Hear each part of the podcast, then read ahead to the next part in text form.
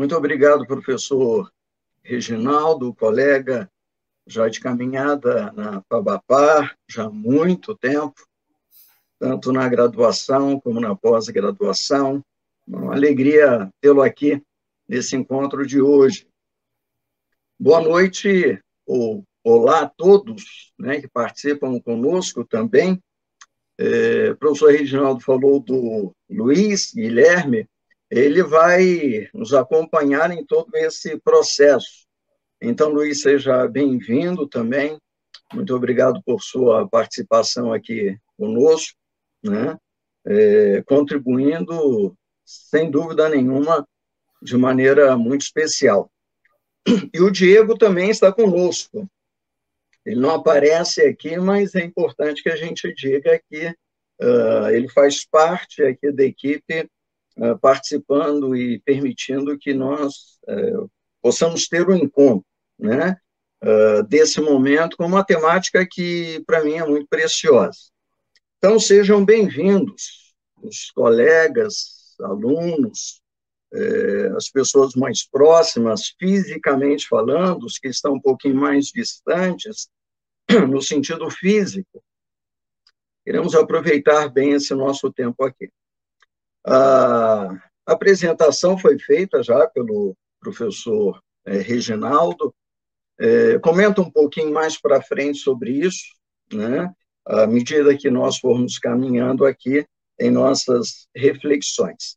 Se você tiver alguma questão, no final, é, entre, participe, não só perguntando, mas também é, fazendo considerações, reflexões que são pertinentes. A nossa temática hoje é teologia e psicologia no aconselhamento pastoral. O Diego vai nos ajudar aí, e o material é, bem é, objetivo foi preparado para que você possa acompanhar. Né? Estamos aí no nosso seminário, segundo encontro, ontem estivemos aqui juntos com o professor é, Daniel, numa temática também bem relevante, sobre as questões dos dias que nós é, estamos vivendo. E hoje, dando prosseguimento a esse final de semana com uh, o nosso seminário, é, vamos pensar então nessas duas áreas, teologia e psicologia, mas com foco no aconselhamento, que é o aconselhamento pastoral. Para isso é importante que a gente traga uma reflexão bíblica, ela está ah, em Romanos, capítulo 12, verso 2, Tiago, o, Diego pode é, passar aí o slide, é um texto que eu gosto bastante. E vamos pegar, então, a palavra de Deus, a Bíblia, para nos orientar no início, nessa introdução da nossa reflexão. Texto muito conhecido, muito é, utilizado em nossas comunidades de fé para várias aplicações. E vamos trazer esse texto para pensar na reflexão sobre teologia e psicologia no âmbito do aconselhamento. Paulo escreveu assim para os cristãos na cidade de Roma há aproximadamente dois mil anos. E não vos conformeis com este século, mas transformai-vos pela renovação da vossa mente, para que experimenteis qual seja a boa, agradável e perfeita vontade de Deus. O texto bíblico, essa palavra compartilhada por Paulo aos cristãos naquela cidade, ah, nos leva a pensar pelo menos aí em quatro aspectos bem objetivos no início da nossa reflexão. Primeiro, o texto nos lembra que a gente não deve se conformar com tudo aquilo que cada século nos oferece. Temos aí uma questão é, temporal bem interessante. Cristãos da antiguidade tiveram que lidar com uh, o seu próprio século. Posteriormente, cristãos na chamada Idade Média, medievo, eles tiveram que lidar também com aqueles séculos E nessa era que nós chamamos era moderna, ontem foi trabalhada essa questão do líquido, né? É, também temos que lidar com as nossas questões.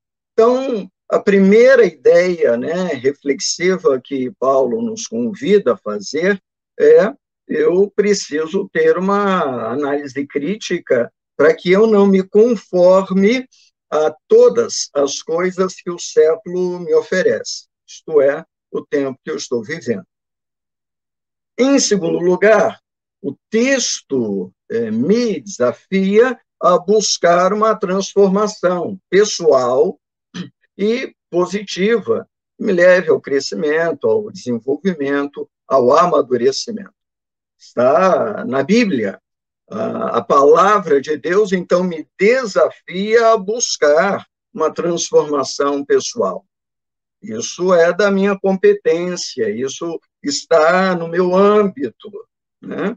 Dentro da minha realidade. Terceiro ponto é, bem objetivo nessa palavra de Paulo é que essa transformação pessoal passa por uma renovação da mente. E é que nós começamos, então, a aproximar teologia de psicologia. Paulo traz aqui uma contribuição importante para a sua época, dois mil anos atrás. O que para nós hoje é muito tranquilo, nós pensarmos em mente, psiquismo, estrutura mental, as suas dinâmicas, isso é muito natural hoje. Paulo, há dois mil anos atrás, ele traz essa ideia, ele compartilha, isso não é novo também para a sua época, é, mas é novo ao compartilhar, uma contribuição significativa quando Paulo compartilha com os cristãos em Roma dizendo que busquem uma transformação e busquem essa transformação pela renovação da sua mente. Então, quando nesse momento nós nos encontramos para refletir sobre teologia e psicologia, uh, numa aplicação ao aconselhamento, nós estamos, então, praticando aquilo que Paulo nos sugeriu.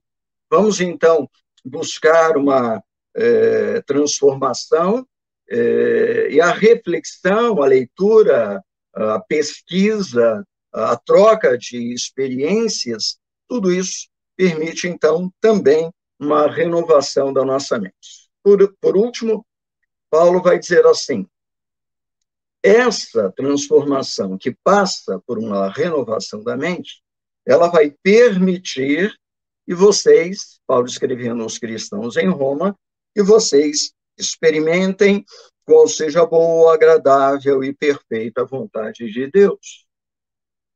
Bem, então, partindo desta palavra bíblica, uh, de maneira original de Paulo aos cristãos em Roma, e que hoje nós podemos aplicar a nossa caminhada, vamos então pensar que teologia e psicologia podem empreender uma caminhada uh, de diálogo, de aproximações, de uma troca de contribuições. Então, queria colocar uma questão hoje uh, para a nossa reflexão, não pretendo aqui esgotá-la, né? É, mas também uma pergunta que eu deixo com vocês nesse momento, para que posteriormente ao nosso encontro e se houver o bate-papo depois, eh, vocês continuem pensando sobre uh, essa pergunta que eu estou levantando aqui.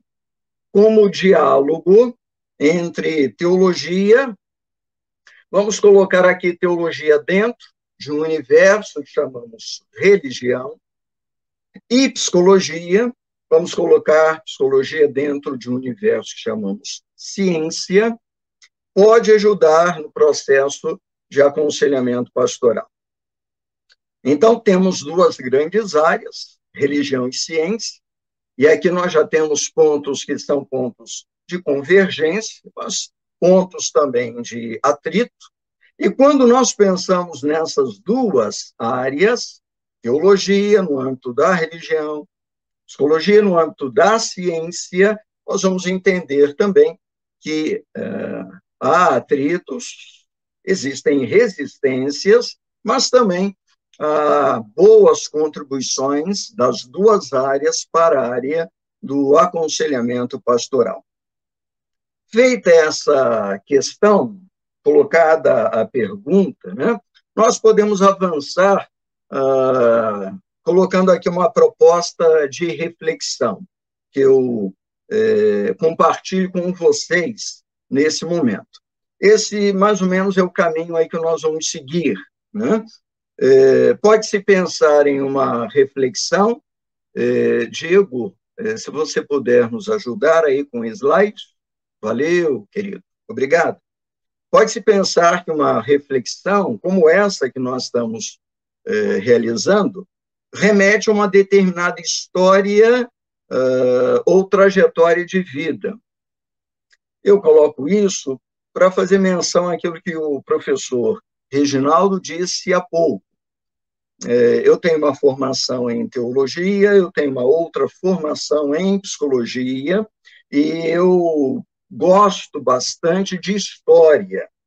É, não sei se eu me qualifico enquanto historiador, mas é, tenho um prazer muito grande pela área de história. E essas três áreas fazem parte da minha caminhada. A primeira formação foi em teologia, já vão aí aproximadamente 40 anos. A segunda foi em psicologia, já vão aproximadamente 30 anos. E, por último, então, meu interesse pela área de história. Bem, uma reflexão como essa que eu compartilho com vocês vai é, indicar um pouco essa minha caminhada nessas áreas que são áreas de interesse.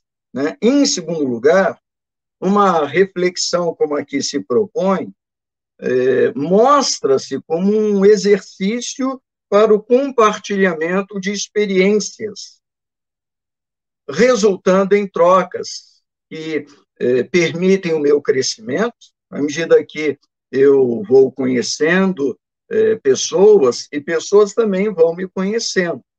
Então, a, a, possibilidade do encontro como esse que nós temos nesse momento uh, pode nos dar a ideia de que a minha função aqui não é apenas, bem, eu falo e vocês escutam, uh, é muito mais do que isso, né? é uma troca, é um compartilhar, é uma reflexão, onde eu posso apontar algumas é, questões, levantar uma pergunta, propor algumas respostas, mas o nosso crescimento vem pela troca.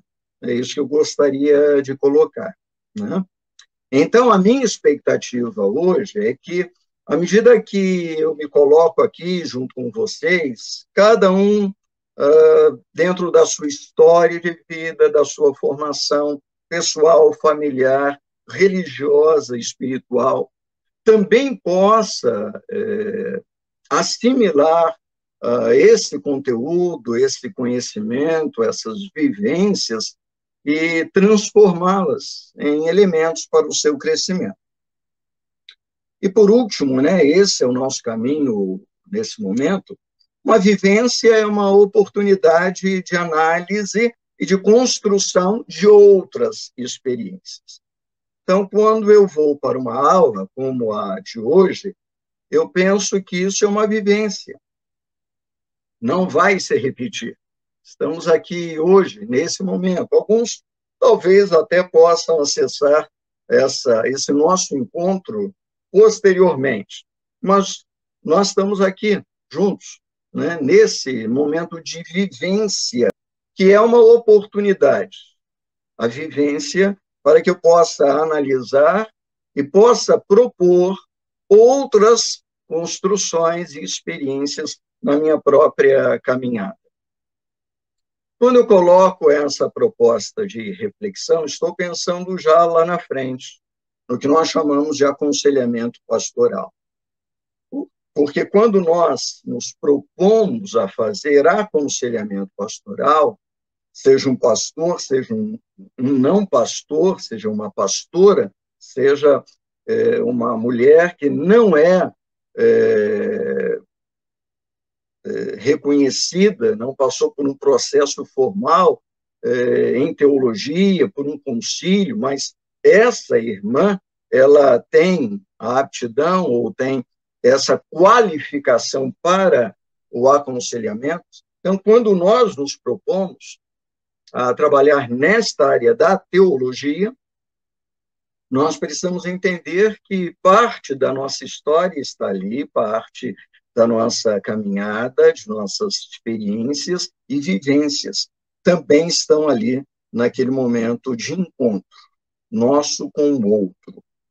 Dito isto, eu queria colocar aqui quatro, perdão, três contribuições é, de uma reflexão de outros é, pensadores, colocaríamos aí como teóricos, tanto da área da teologia como da psicologia e do aconselhamento pastoral.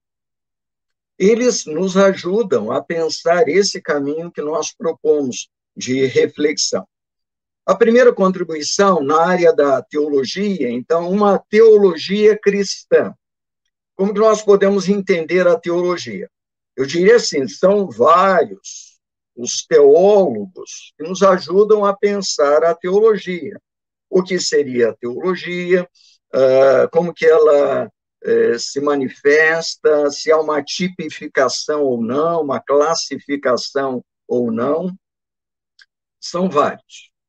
O Alderi Souza de Matos é um historiador brasileiro, tem vários artigos e livros na área da teologia, consequentemente também na área de história. Ele trabalha com uma teologia histórica, além de outras contribuições.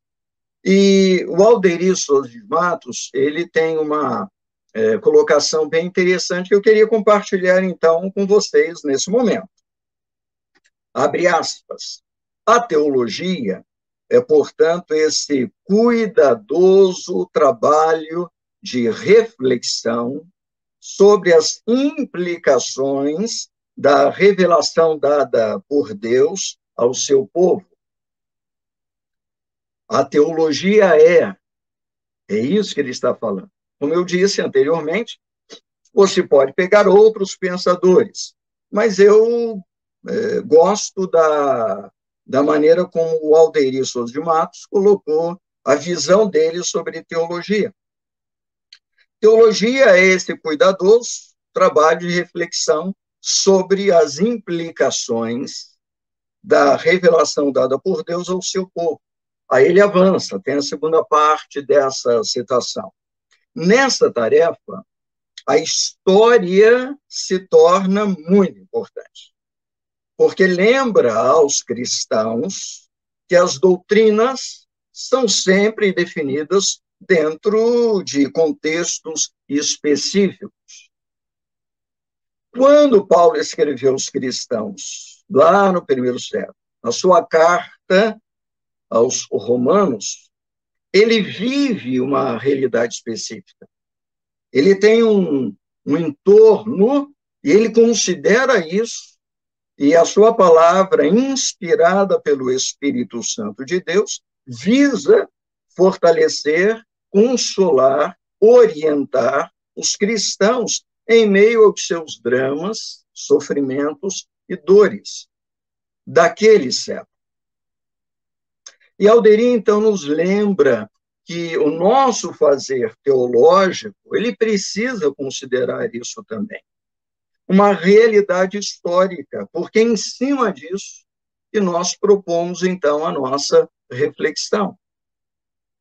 Puxando já para a área do aconselhamento pastoral, não há como o conselheiro, a conselheira, é, acolher a pessoa que chega para aquele processo sem considerar esses elementos de um presente certo e de uma realidade em torno da pessoa que chega para buscar um, uma ajuda, um acolhimento é, uma troca de orientação para as decisões que essa pessoa precisa tomar. Essa é uma ideia de teologia. Então, estamos trabalhando hoje teologia e psicologia com aconselhamento. Então, deixo com vocês essa é, contribuição do Alderi Souza de Matos. No final, eu compartilho aqui as referências bibliográficas. Eu é, prometo a vocês que vou indicar os livros aqui que estão sendo citados. Bem, se teologia é essa área de um cuidadoso estudo uh, reflexivo, nós temos também outros pensadores que nos ajudam a compreender o lugar da psicologia. E aí separei dois autores para compartilhar com vocês nesta neste momento, né? Um é, já é bem conhecido, penso que a Karen também, mas o Victor Emil Frankl é, ele passa a compor a reflexão da psicologia é, como um teórico. Ele é, pensa, reflete, propõe conceitos para aquilo que se chama logoterapia. Uma escola bem importante na área da psicologia. Então, como no universo da teologia existem linhas ou formas de se pensar, o mesmo acontece com relação à psicologia. Nós temos um universo, dentro das ciências, uma delas a psicologia, mas dentro do universo da psicologia, nós temos então ênfases ou escolas que vão é, reconhecer alguns aspectos, propondo teorias, métodos, uma forma de intervenção. Eu queria, então, nesse momento, trazer uma contribuição do Victor Emil Frankl. Abre aspas. A logoterapia considera sua tarefa ajudar o paciente a encontrar sentido em sua vida. Essa palavra final aqui da citação do Frankl vai acompanhá-la em toda a sua construção teórica e metodológica sobre essa escola em psicologia que se chama logoterapia. O resumo seria: qual é o trabalho dessa linha de psicologia? Ajudar a pessoa a encontrar sentido em sua vida. Parece assim bem simplista, mas não é. A ideia de Frankl é bem objetiva, mas permite, né, e pede uma reflexão é, mais apropriada em cima dos seus escritos, é, de suas reflexões e, posteriormente, de outros que seguiram a linha da logoterapia. O mesmo autor, nesse trabalho, ele, ele vai dizer assim, em outro momento, né, sobre a logoterapia. O sentido da vida difere de pessoa para pessoa, de um dia para outro e de uma hora para outra. Então, a psicologia, partindo dessa escola chamada logoterapia, ela entende que esse sujeito que sofre, tem suas angústias e inquietações, ele busca nesse terapeuta, logoterapeuta, uma possibilidade de diálogo para que ele encontre em sua existência esse sentido para a vida. Mas eh, Frankel lembra que, eh, feito isso na adolescência, não significa que na fase adulta esse mesmo sujeito não tenha outras inquietações, já como um adulto. Feito isso na vida adulta, não significa que esse sujeito, dentro do casamento, não tenha outras inquietações, angústias. Feito isso, não significa que esse mesmo indivíduo, após se aposentar, já com uma certa idade, tendo caminhado ao longo da sua trajetória de vida, com várias realizações, ele não tenha também uma inquietação sobre o sentido da vida. Então, para Frankel, eh, essa busca não é algo mágico, alcançado na adolescência, resolvido ao longo uh, de toda a caminhada existencial. Por isso, uh, escolhi compartilhar com vocês esse complemento na mesma obra do Frankel, o sentido da vida difere de pessoa para pessoa. Isso, enquanto contribuição da psicologia para a teologia na área do aconselhamento, me leva a pensar que se eu trabalho numa comunidade de fé e tenho 10 pessoas, elas não são iguais.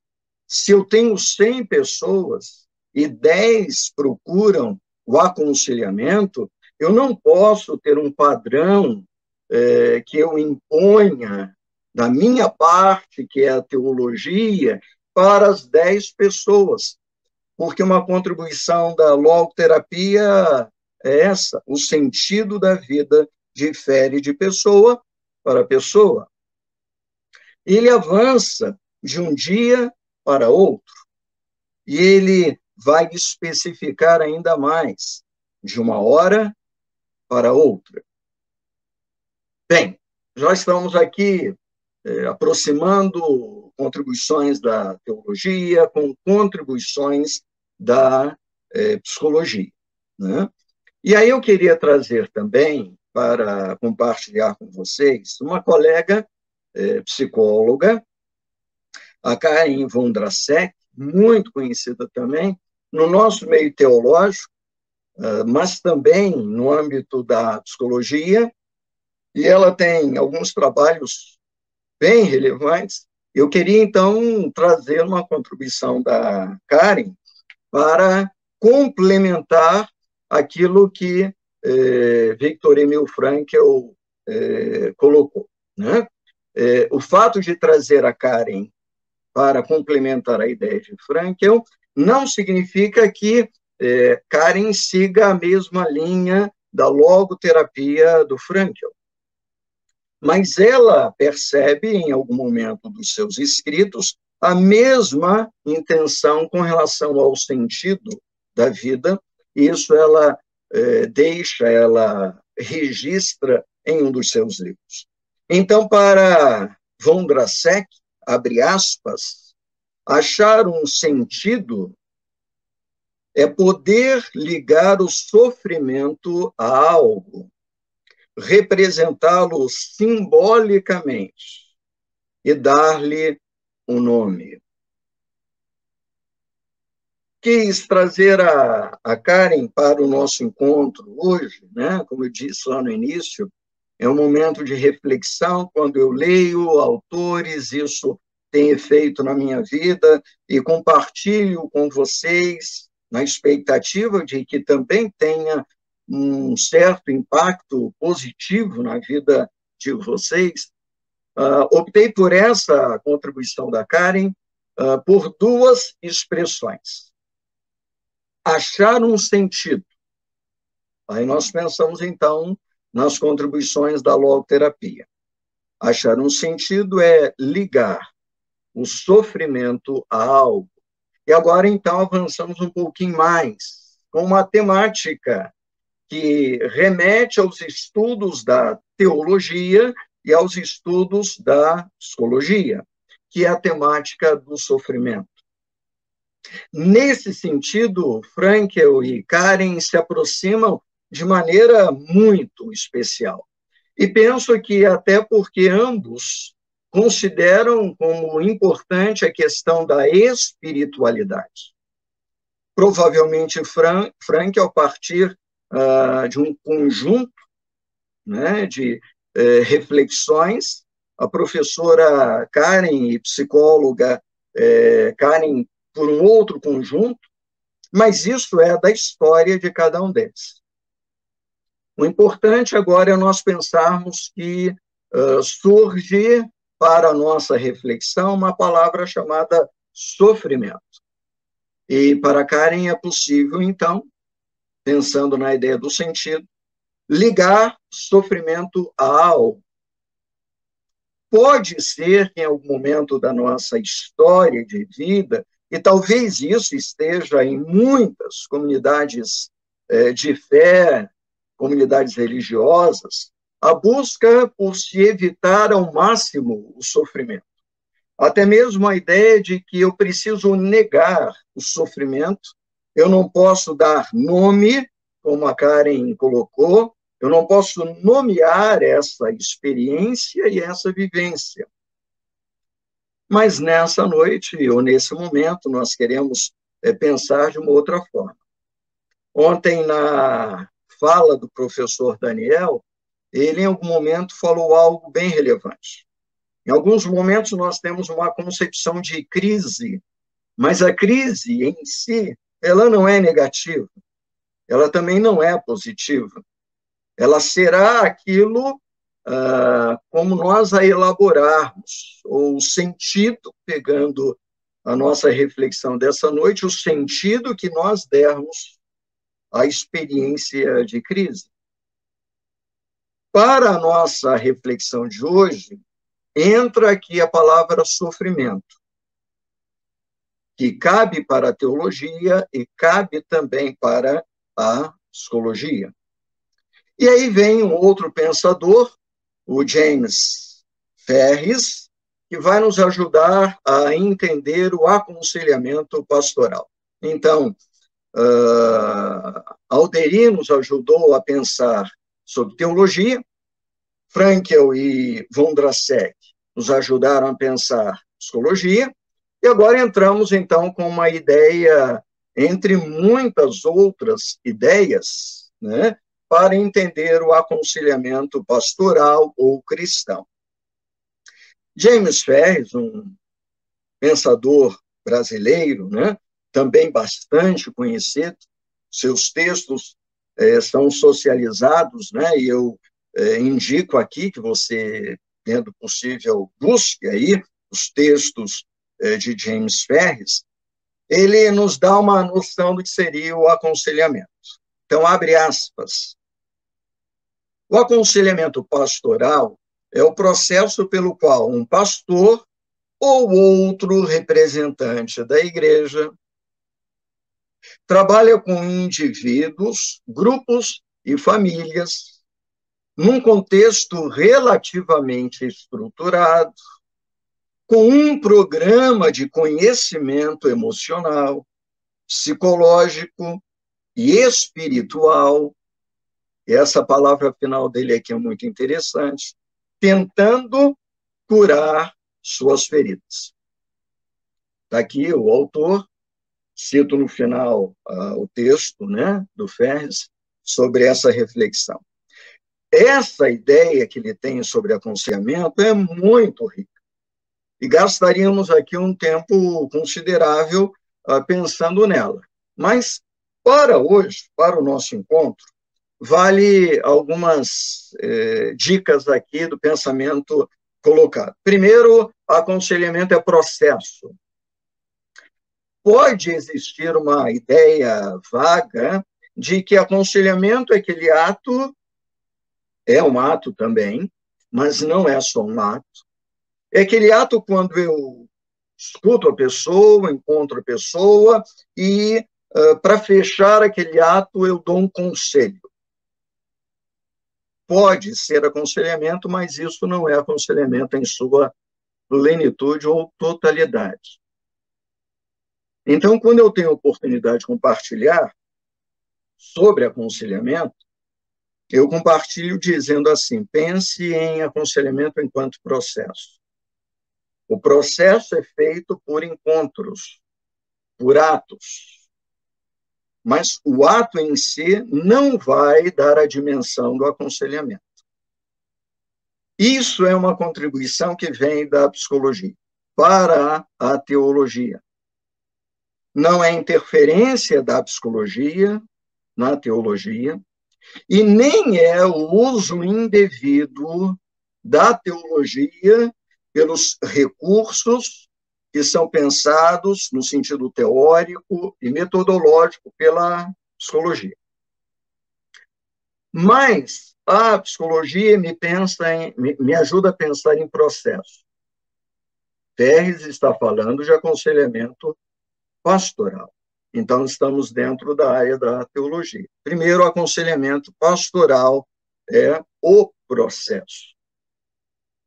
Pérez lembra que isso não é competência profissional no âmbito da religião, por exemplo, de um pastor. O pastor geralmente é chamado a praticar o aconselhamento pastoral, mas isso não é uma função só profissional dele. Por isso, na ideia do autor, é o processo pelo qual um pastor ou outro representante da igreja vinculou o aconselhamento à igreja, igreja local. Aí vem as funções ou áreas de atuação do aconselhamento. Trabalho com indivíduos, grupos e famílias. Então, para o autor, é possível aconselhar pessoas, é possível uh, aconselhar aqui grupos, é possível aconselhar famílias inteiras no processo de acompanhamento a partir da teologia e dentro da teologia a área de aconselhamento pastoral. Mas ele avança, dizendo que esse que se propõe a trabalhar com aconselhamento pastoral precisa ter um conhecimento relativamente estruturado e um programa na área emocional, psicológica e espiritual, para tentar ajudar a curar as feridas daqueles que procuram na, na, na comunidade de fé, na igreja local, o apoio para as suas angústias, inquietações, dores e os seus sofrimentos. A ideia do tentar curar é muito interessante. Não dá para a gente avançar aqui, porque preciso fechar com vocês essa reflexão, mas é como se o autor falasse assim: é, o conselheiro tem um tanto de responsabilidade no processo, isso é dele, é, é da sua área, da sua vocação cristã, mas ele não pode assumir toda a responsabilidade pela cura de feridas, porque isso depende também do outro, que busca, com consciência ou não, na área da comunidade de fé da sua igreja local, um apoio para entender as suas questões mais profundas. Quatro pensadores falando de três áreas: teologia, psicologia, e aconselhamento pastoral. E aí nós temos, então, duas áreas de conhecimento. Eu queria rapidamente apenas é, fazer uma síntese e deixar para vocês. Né? É, a primeira observação é sobre a teologia cristã. Há uma relação formal e informal entre a teologia cristã, que a gente poderia colocar como um pensamento cristão, e o exercício da vocação cristã nas igrejas locais. Destacando o seu acolhimento das pessoas em sofrimento, puxamos lá a, o pensamento né, da professora e doutora Karen Vondrasek, acolhimento das pessoas em sofrimento a partir do aconselhamento pastoral. Então, essa teologia, que em algum momento é formal, porque ela acolhe cristãos que, de alguma maneira, dizem assim: eu quero é, ir para uma faculdade ou para um seminário, eu quero usar parte da minha existência estudando, lendo e, posteriormente, trabalhando com teologia no âmbito da minha igreja local. Bem, essa teologia, ela não é só reflexiva como nesse momento. A reflexão, ela visa a prática de uma teologia acolhedora e humana no âmbito da comunidade de fé, teologia sensível à dor, ao sofrimento dos membros que integram aquela comunidade e com sensibilidade suficiente para acolher aqueles que estão ao redor dessa comunidade de fé. Seria a função dessa teologia?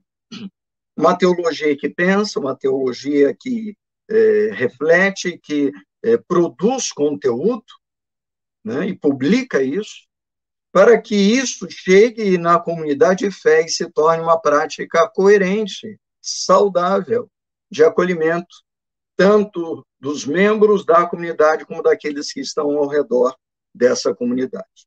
Mas uma segunda observação também é importante.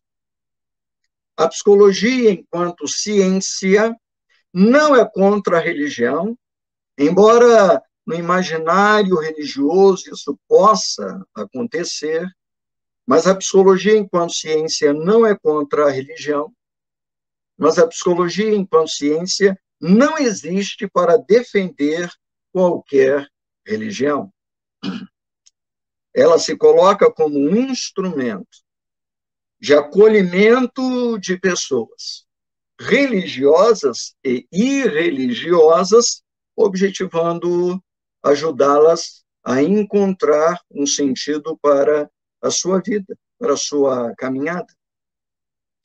Então, quando nós olhamos para a teologia, ela tem suas fronteiras, tem seus pensadores e propõe uma ação na comunidade de fé. E quando nós olhamos para a psicologia, entendemos que ela tem pensadores, tem métodos, também as suas fronteiras, e não está posta para combater ou para defender qualquer forma de religião, mas a psicologia se coloca como um instrumento de acolhimento de religiosos e irreligiosos diante das suas dores, inquietações, dúvidas e incertezas. Muito bem, isso nos leva a pensar num tópico é, bem recorrente no âmbito de nossas comunidades de fé, mas também que acontece no âmbito acadêmico, que são as questões de aproximações e resistências entre teologia e psicologia.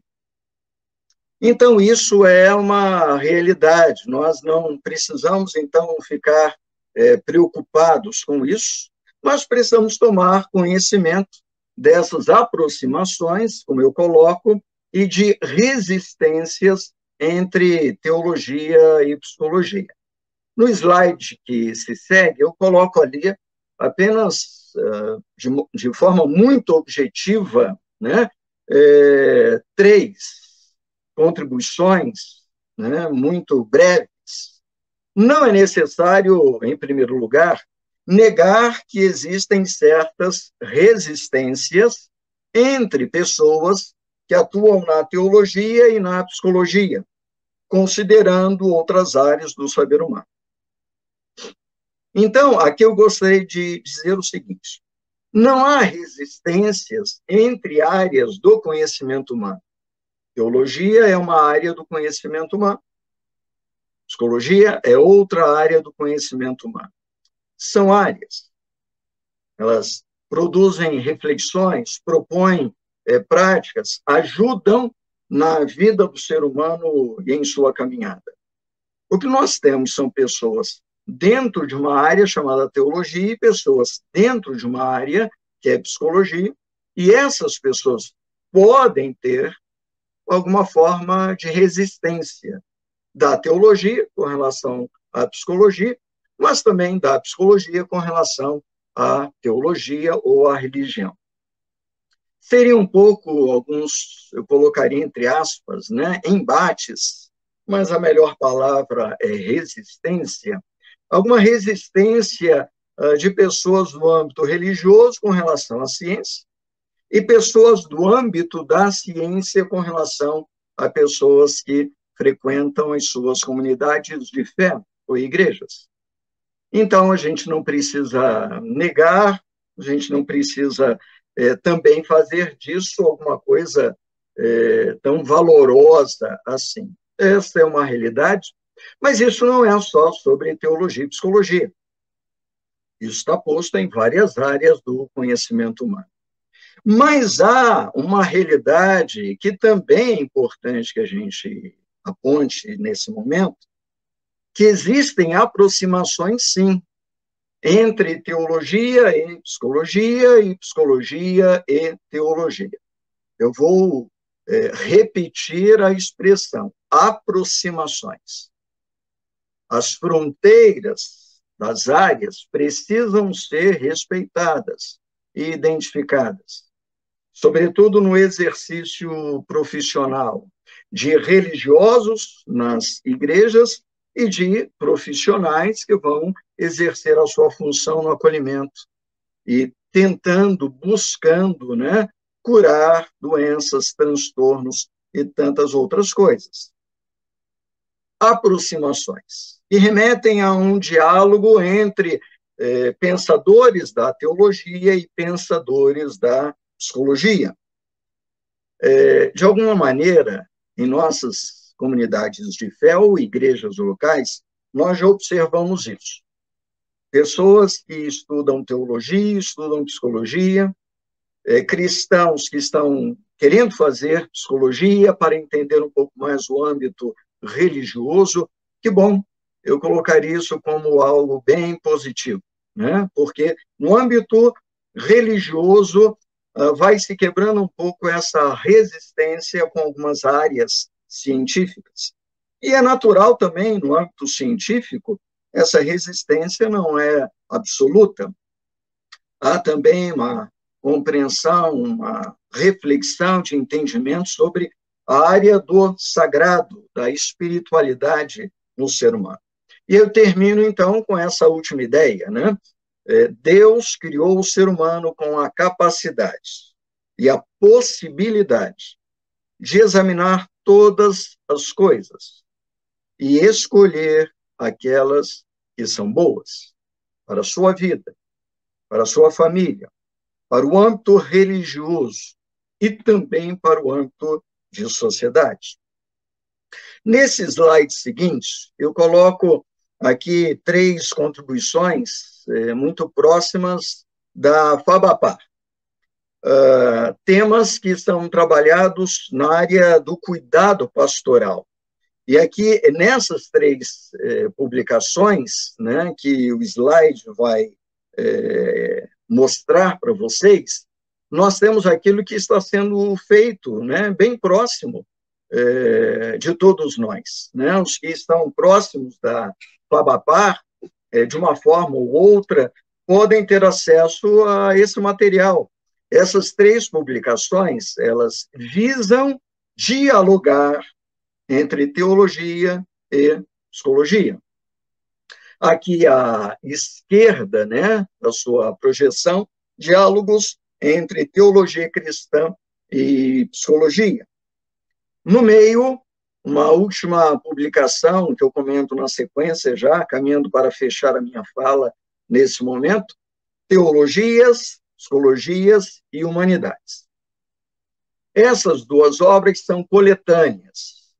Eu as organizei, mas são vários os autores, que também, já na sequência, eu vou comentar brevemente. Diálogos entre teologia cristã e psicologia, teologias, psicologias e humanidades. Da editora CRV, é uma editora é, com um propósito bastante acadêmico aqui, de várias áreas, não só é, psicologia, mas muitas outras, e ela publicou esses dois trabalhos. E o da sua direita, no visor que temos aqui, Psicologia Aplicada à Teologia, publicação aqui da Fabapar, um trabalho que eu pude é, deixar uma certa contribuição, onde essa discussão, né, que em parte estamos vendo nessa, nesse momento, está sendo contemplada. Né? Agora, é, pessoal, isso aqui é, é uma parte do que tem de contribuição na área da teologia em diálogo com a psicologia e também de psicologia em diálogo com teologia, religião e espiritualidade.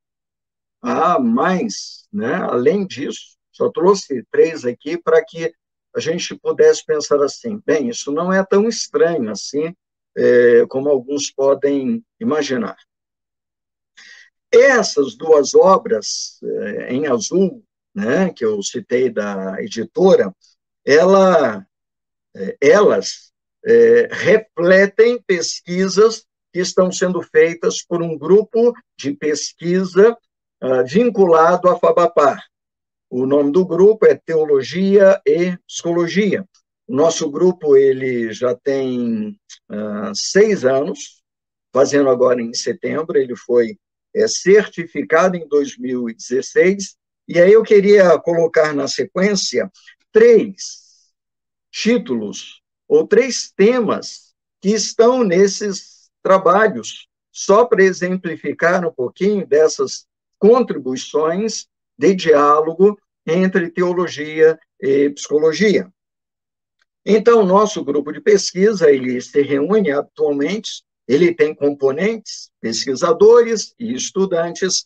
Eu queria, então, indicar aqui três trabalhos eh, a título de exemplo. Né? No slide seguinte, eu quero citar aqui a professora Margarete Souza da Silva, que eu acho que vocês conhecem bem, né? O parte é, que participa do nosso encontro aqui conhece. A professora Margarete, ela publicou uh, um trabalho né, com o seguinte título, uma reflexão é, sobre a inclusão e o sentimento de pertencimento de pessoas com deficiência nos locais religiosos. Né? É, essa é uma contribuição dentro de uma das publicações. A segunda contribuição, se o Diego puder é, passar o slide, isso já está na sequência para os colegas acompanharem, é, do professor Daniel é, Jacobo de Ribeiro de Souza, o vínculo da família adotiva. O professor Daniel ele apresentou a reflexão dele ontem. Né? E aí, em Psicologia Aplicada à Teologia, lá dentro, que é o terceiro livro, há uma é, discussão sobre a psicologia e os estudos sobre a espiritualidade. E esses estudos que são feitos pela psicologia não são feitos apenas por é, pensadores que são religiosos muitos que estão fazendo essa reflexão a partir da psicologia, eles buscam na ciência a contemplação né, de como a psicologia, enquanto ciência, percebe fenômenos religiosos ou espirituais.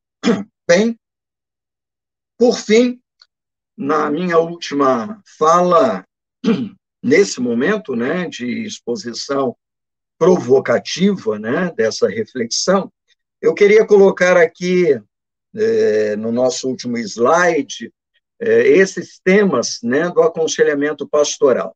Vamos lá à pergunta inicial, que abriu a nossa reflexão hoje. Como o diálogo entre teologia, diálogo entre teologia e psicologia podem ajudar as pessoas? Primeiro, tratando o vazio da alma, e a busca de sentido para a existência humana. Não vos conformeis a este século. Está na carta que Paulo escreve aos cristãos em Roma, numa orientação há aproximadamente dois mil anos atrás.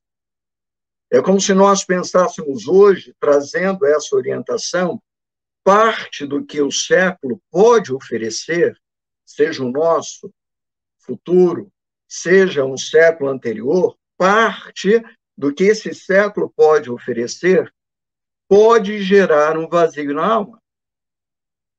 Esse vazio da alma não é de agora. Vazio da alma, enquanto conceito, pode ser recente, mas vem acompanhando o ser humano já há bastante tempo.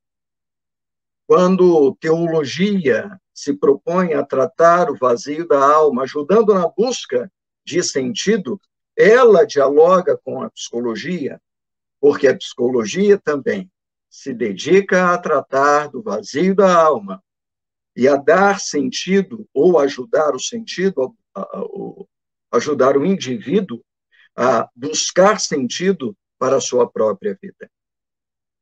Então, como o diálogo pode favorecer o aconselhamento pastoral? Olhando para o vazio da alma humana, tanto teologia como psicologia, e ambas dialogando para ajudar no aconselhamento pastoral, ajudando pessoas com essa realidade e ajudando-as a buscar o sentido para a sua existência. Em segundo lugar, entendendo a presença do sofrimento e as formas de sua elaboração, favorecendo o desenvolvimento de cada ser humano. Sofrimento é uma temática da teologia, ou deveria ser, de uma teologia sensível, acolhedora, ah, que percebe a realidade eh, das pessoas que são religiosas e de pessoas até que não são religiosas. Sofrimento é tema da teologia. E sofrimento, com certeza, é tema da psicologia. Se temos uma temática que aproxima as duas áreas, é o sofrimento. Sofrimento que está dentro das comunidades de, fé e sofrimento que está fora das comunidades de fé. Então, podemos entender a presença do sofrimento e ajudar as pessoas nessa elaboração.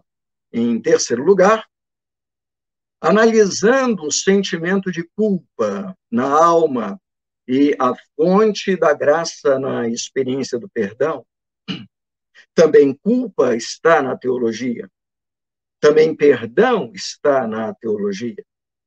Esse tema, culpa e perdão, também é, perpassa essa temática, uh, as discussões ou reflexões de psicologia, e ajudam os profissionais dessa área a acolherem pessoas com suas culpas, ajudando-as na elaboração, inclusive na busca do perdão. E, por fim, uma quarta temática, acolhendo a vivência da espiritualidade, como elemento constitutivo do ser humano, podendo, podendo a religião ser um instrumento de amadurecimento. Então, quando teologia e quando psicologia, nas suas áreas do saber, elas percebem que na estrutura humana há uma experiência de fenômenos religiosos ou espirituais, então essa psicologia se aproxima de uma forma de teologia para acolher tais vivências e favorecendo e ajudando o ser humano uh, no seu amadurecimento e no seu desenvolvimento. Por fim, está aí o último slide com as referências bibliográficas, né? Uh, do James Ferris, aquele conceito sobre aconselhamento, teologia prática, cuidado e aconselhamento pastoral, um resumo da história recente e suas consequências atuais. É um artigo tá ali, uh, entre página 11 e 30, do Victor Emil Frankel, uh, nos ajudou a pensar em sentido, né, a busca do sentido, tá aí o título, Em Busca de Sentido, um psicólogo no campo de concentração. A edição que eu tenho já é de número 40, né, mas já, já outras posteriores. Do Alderir Souza de Matos, né, que nos ajudou a pensar em teologia, fundamentos da teologia histórica, uh, mundo cristão. E da professora Karen Vondrasek, é um, um título que eu recomendo, né, pra, para quem trabalha com aconselhamento ou não trabalha com aconselhamento, mas é uma leitura muito agradável, Caminhos da Graça identidade, crescimento e direção nos textos da Bíblia. Quem publicou foi a Ultimato, em 2006, é a obra que eu tenho em mãos. Né? Esses foram alguns pensadores que nos ajudaram na nossa caminhada de reflexão. Não quero é, avançar na minha exposição, então passo a palavra ao professor Reginaldo é, para que ele possa conduzir, então, esse momento. Obrigado, professor Edilson, pela brilhante palestra, vários elogios e comentários positivos aqui no chat. É, passamos, então, para algumas perguntas.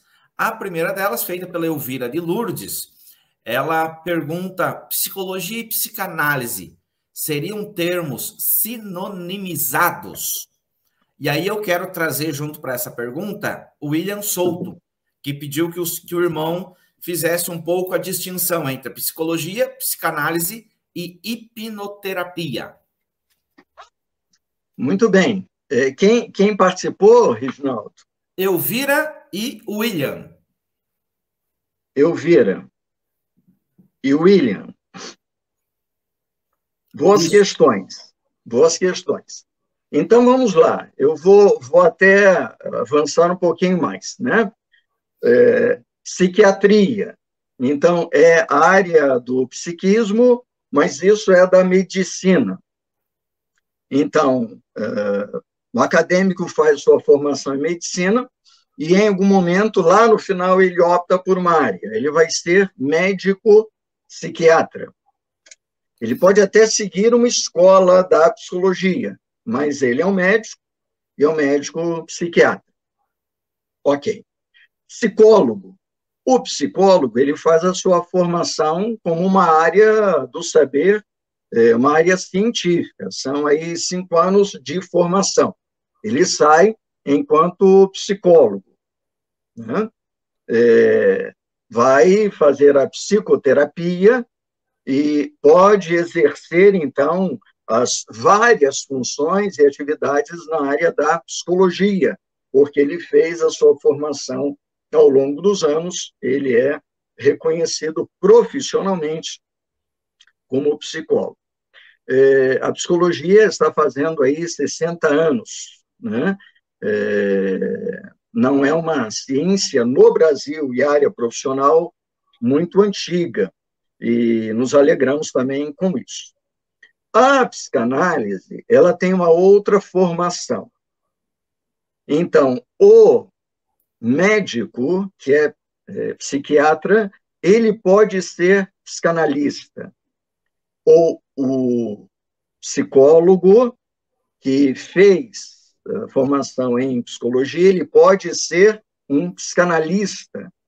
Então, a psicanálise, embora disciplina da nossa formação em eh, psicologia, ela segue uma formação a partir, eu diria assim, dos seus pares.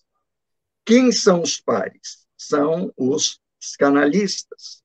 Então, algumas escolas de psicanálise eh, no Brasil, muito tradicionais, com uma contribuição muito significativa. Eh, então, como que eu posso exemplificar? Geralmente, psicanalistas são médicos ou são é, psicólogos, geralmente, né? Mas pode ser um psicanalista de uma outra formação, porque essa formação, como eu disse, ela é feita pelos pais. Então, eu termino os meus estudos em psicologia, me identifico com a escola de análise freudiana, eu citei Victor Emil Frankl. A escola do Frankl é uma outra escola de análise, ele chama de análise existencial, faz até um contraponto com a análise freudiana. Então, eu termino a minha formação enquanto psicólogo, sou psicólogo, o médico, ele é médico, vai trabalhar com a psiquiatria, mas é, ambos se identificaram, então, com a escola da psicanálise. Então, a nossa formação, ou a formação desse profissional, será numa das associações ou das escolas de psicanálise. Essa formação é feita lá dentro do grupo. Se insere no grupo, é, é convidado a participar, se gasta um bom tempo com leituras, na área da psicanálise, vamos ficar aqui com a ideia é, da psicanálise freudiana, um bom tempo de formação, lendo, discutindo entre os pares, se submetendo à psicanálise né, daquela escola se permitindo uh, a análise para que posteriormente, então, os próprios pares possam reconhecê-lo enquanto é, psicanalista, né? E a questão da hipnose, né, já surgiu até no outro grupo, numa outra aula que eu dei, aqui mesmo na Fabapar, é, apareceu essa questão da hipnose. Né? A hipnose, na, na, na, ocasião coloquei isso, a hipnose é uma técnica. É, não é só da psiquiatria e nem só da psicologia. Né? E os psicanalistas, se forem seguir Freud, eles vão deixar a, a, a, a hipnose também, porque Freud praticou a hipnose, mas em algum momento ele entendeu que, é, como técnica, não seria melhor. Então, ele vai e propõe outras técnicas, uh, sobretudo a livre associação, quando o paciente vai, é, se submete à análise, e ele, então, busca entender esses conteúdos que estão no seu inconsciente e que, pelo processo, podem se tornar conscientes. Então, a ideia da hipnose seria chegar a alguns determinados pontos, né? mas que as escolas de psicanálise e psicologia vão entendendo que você chega nesses mesmos pontos por outros caminhos. Então, só seria essa ideia da hipnose, né? o uso da hipnose, mas, resumidamente, é uma técnica que alguns profissionais é, a utilizam. Joia. Obrigado, professor Edilson. O Diego Gonçalves pergunta: em que medida a logoterapia de Viktor Frankl pode auxiliar o trabalho do conselheiro cristão? É o Diego, né? Então, Diego, nessa, nessa compreensão de que uh, há uma temática, penso eu, né, é, que aproxima os estudos da teologia com os estudos da psicologia que é a existência do ser humano. Então, esse ser humano, ele nasce, ele tem, a partir desse momento, vamos colocar aí o nascimento dele enquanto início do ciclo de vida, ele tem um ciclo a percorrer naquilo que a gente chamaria de infância, adolescência e vida adulta. Adulto jovem, adulto maduro, adulto idoso. Nesse ciclo de vida, esse indivíduo, ele passa por angústias, aflições, inquietações. Algumas ele identifica, outras ele não consegue identificar. Isso está para a teologia e para a área do aconselhamento pastoral, como isso está para a psicologia, né? sobretudo a logoterapia de Victor Emil Frankl, que propõe ajudar esse sujeito a perceber a sua caminhada existencial e a buscar um sentido de vida nessa caminhada. Então, respondendo ao Diego, diria que eh, a primeira contribuição seria essa ideia eh, da logoterapia diante do sofrimento humano. A história de Victor Emil Frankl é uma história, eh, em algum momento, de inspiração, mas em outro momento de muita dor e de muito sofrimento. Então, é, lendo os textos de Frankel, e os que sabem dessa história, porque ele é sobrevivente, ele foi sobrevivente de alguns campos de concentração durante a Segunda Guerra Mundial. Então, é, quem conhece um pouco essa história e lê o que ele escreve, é, vai se identificar nesse sentido de que parte dos membros é, em nossas comunidades de fé, alguns cristãos vivem os seus dramas num acordar, por exemplo, o que, que eu faço hoje da minha vida. Não estou falando de pessoas não cristãs. Estou falando de pessoas que são cristãs, sinceras e tementes a Deus mas que em algum momento elas acordam, tá aí agora. Alguns nem querem levantar. O que, que eu faço? Qual é o sentido da minha vida? E aí a logoterapia né, de Victor Emil Frankl, vai dizer assim: olha, mesmo no meio das dores, dos sofrimentos, é possível achar um sentido para que você acorde, passe a manhã, a tarde, a noite, se deite.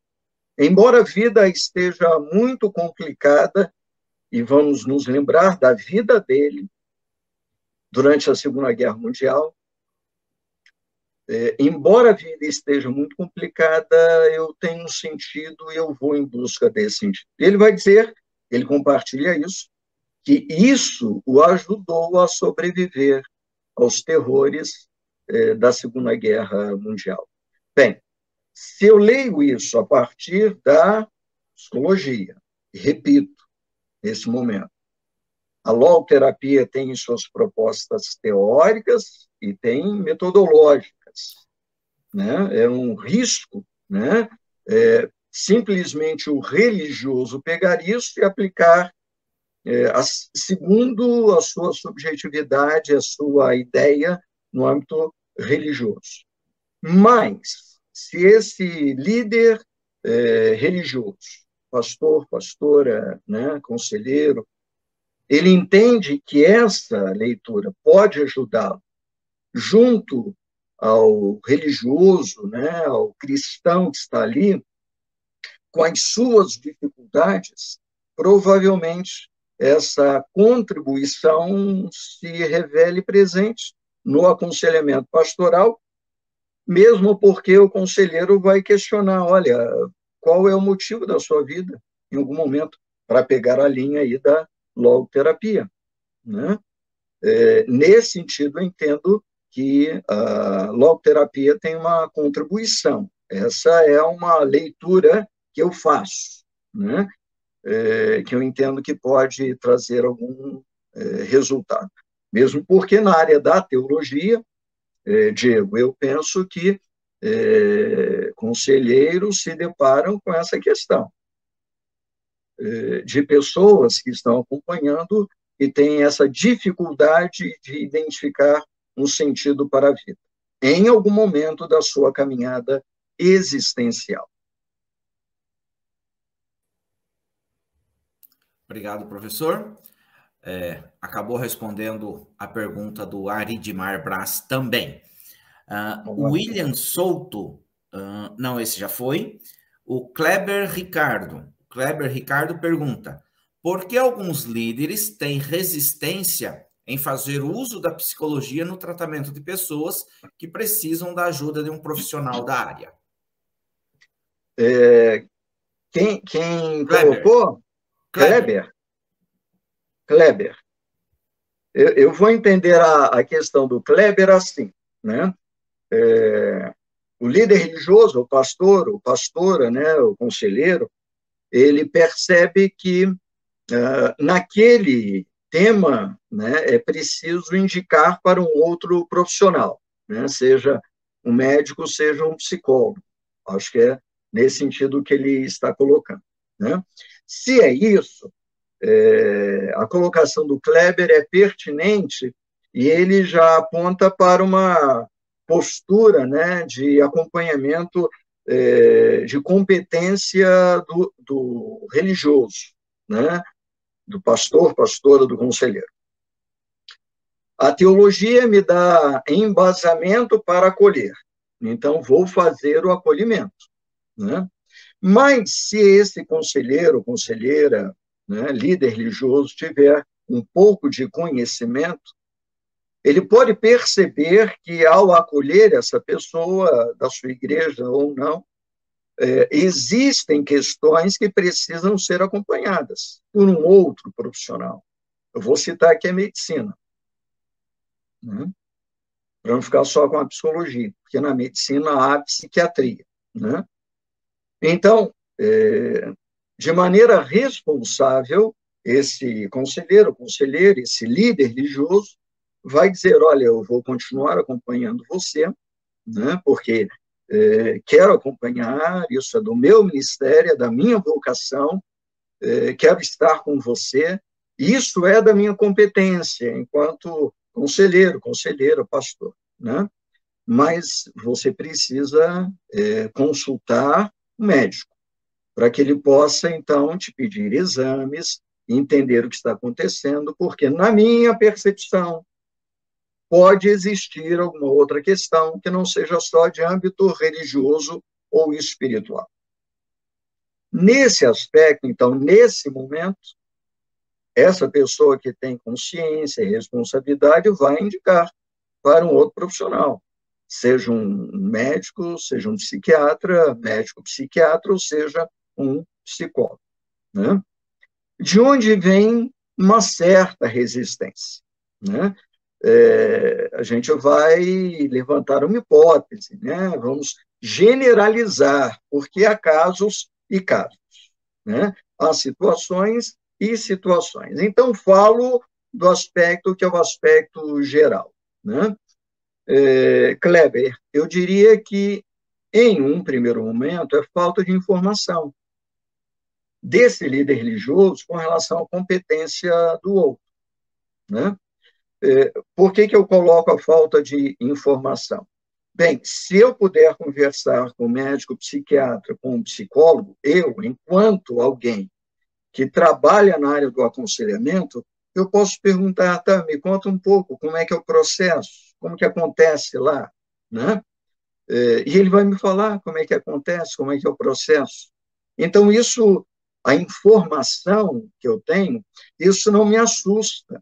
E eu não preciso, assustado, porque eu não tenho a informação, é, evitar ou não encaminhar o outro em aconselhamento pastoral para o devido profissional.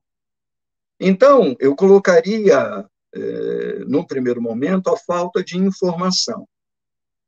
Então, a informação que está no meu imaginário é que psicologia é isso, psiquiatria é isso, e vão mudar a cabeça do sujeito. Não é verdade.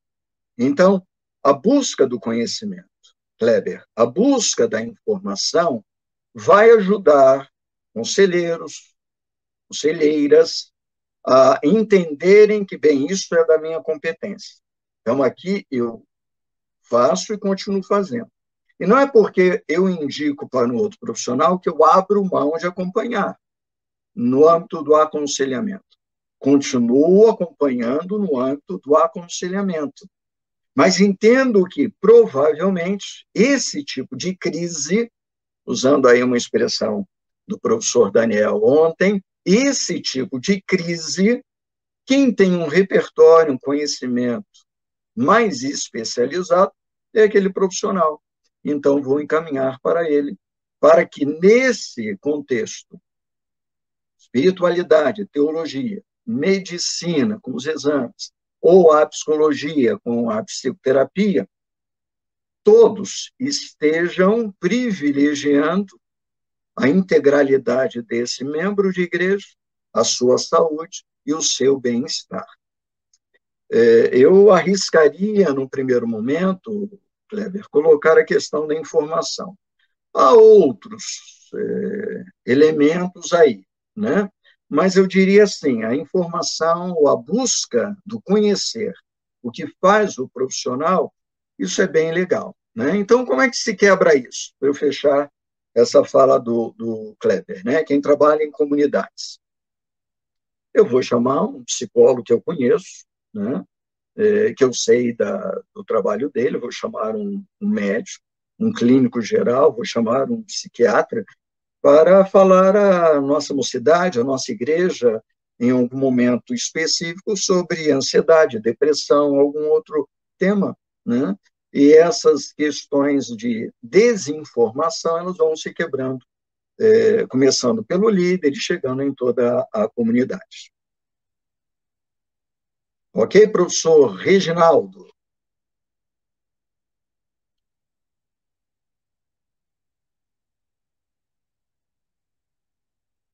Perdão, meu microfone estava desligado. É, obrigado, professor Edilson. Só mais uma pergunta, já que o nosso tempo está se esgotando.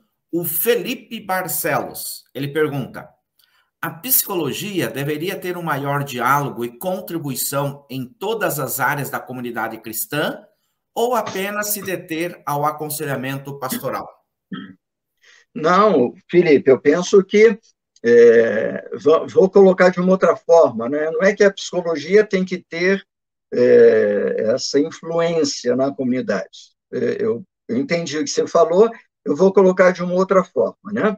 Bom seria que as comunidades é, religiosas, as igrejas, pudessem ver com um pouco mais de naturalidade que elas é, agem, pensam a partir da Bíblia Sagrada e de uma boa teologia, teologia saudável, né?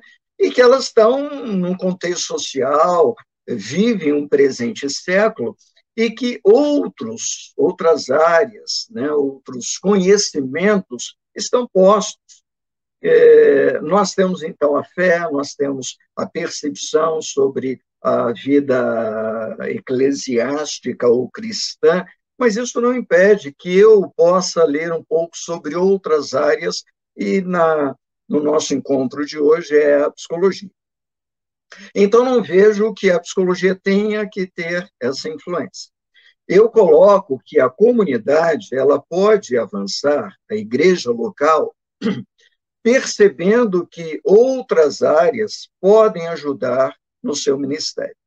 Então, é muito legal quando uma igreja local fala assim: olha, nós vamos ter um final de semana e chamamos aqui é, alguns dentistas que vão dar uma palestra sobre saúde bucal, ajudando crianças, ensinando a, a escovação, e a gente vai dar uns brindes, é, escovas, pastas e tal. Eu acho fantástico. Né? Ó, nós vamos ter aqui uma médica, vamos ter um médico, e essa médica falará às mulheres, o médico falará aos homens, e depois temos um momento de bate-papo é, dessas mulheres com a médica, dos homens com o médico. Eu acho isso muito bom. Né? Cresce, por exemplo, isso é da nossa área pessoal, é, não é de agora, mas está crescendo em função de uma realidade do nosso século, pegando lá Paulo é, no capítulo 12. Né? É, a questão da dependência química. Então, cresce um movimento que eu acho que é bem interessante de comunidades religiosas, igrejas, né, é, de abraçar esse ministério e de acolher isso mas é uma área onde a teologia ela se propõe a fazer e ela entra para fazer, mas ela vai precisar necessariamente de dialogar com médicos e psicólogos, além do pessoal da área de serviço social, além de chamar o pessoal da nutrição para nos ajudar é, é, com, com a dieta da turma, né? E quem sabe precisamos aí de um professor de educação física, porque esse pessoal tem que ter exercício físico, mas a partir de um profissional. Então, veja, tem lá um profissional de educação física, tem uma, um nutricionista, uma nutricionista, tem o pessoal do serviço social, tem médicos, psicólogos. Não vejo problema. Ao contrário. Né? Então, parece que em algumas igrejas, para algumas áreas, isso já meio que é, se diluiu, não há tanta resistência, né? Mas para outras, sobretudo essas áreas do psiquismo, que é a psiquiatria e a psicologia, colocando a psicanálise também, é, talvez um pouco mais de informação possa ajudar. Aí, eu entendo que seria interessante, né? É, igreja é igreja, prega-se a palavra, a teologia precisa ser saudável, hermenêutica, coerente, a partir da Bíblia, e aí sim nós temos uma comunidade saudável, e por ser saudável, ela se permite dialogar com outras áreas. Aí o universo ministerial ele é, vai ser ampliado, com certeza, a partir do apoio e da contribuição dessas outras áreas.